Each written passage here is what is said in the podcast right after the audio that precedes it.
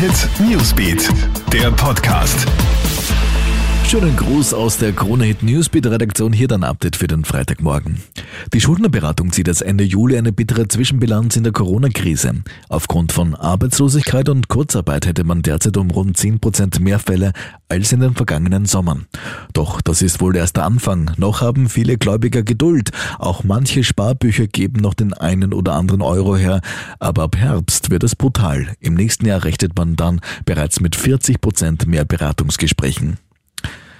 Es ist ein böser Telefonbetrug mit einem besonders leichtgläubigen Opfer in Kärnten. Ein Unbekannter ruft eine 42-Jährige aus dem Bezirk St. Veit an und erzählt ihr am Telefon von versuchten Cyberangriffen auf all ihre elektronischen Geräte.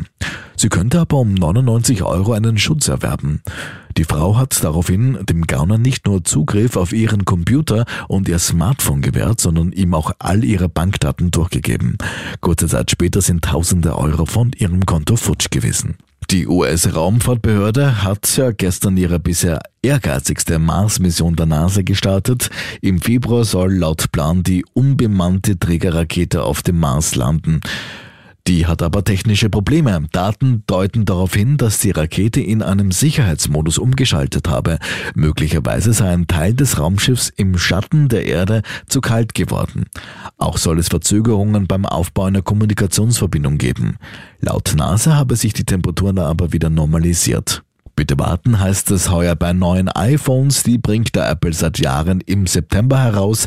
Weil heuer alles ein bisschen anders ist, verzögert sich auch hier die Marktanführung um einige Wochen, wie es heißt.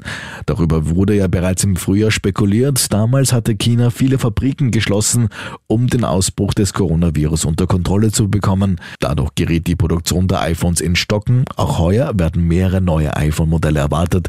Laut Experten sollen diese erstmals den superschnellen 5G-Datenfunk unterstützen. Und Dutzende Franzosen flüchten zurzeit im Südwesten Frankreichs vor dem Waldbrand. Das Feuer, das gestern Abend gegen 18 Uhr in einem Wald nahe der spanischen Grenze ausgebrochen ist, hat mindestens sieben Häuser beschädigt, drei wurden komplett zerstört. Die Feuerwehr hat zwar den Brand in der Nacht weitgehend unter Kontrolle gebracht, aber es gibt weiterhin punktuelle Neuausbrüche der Flammen in der Nähe von Häusern.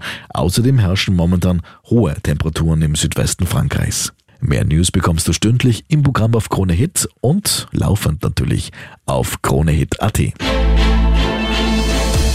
Krone Hit Newsbeat, der Podcast.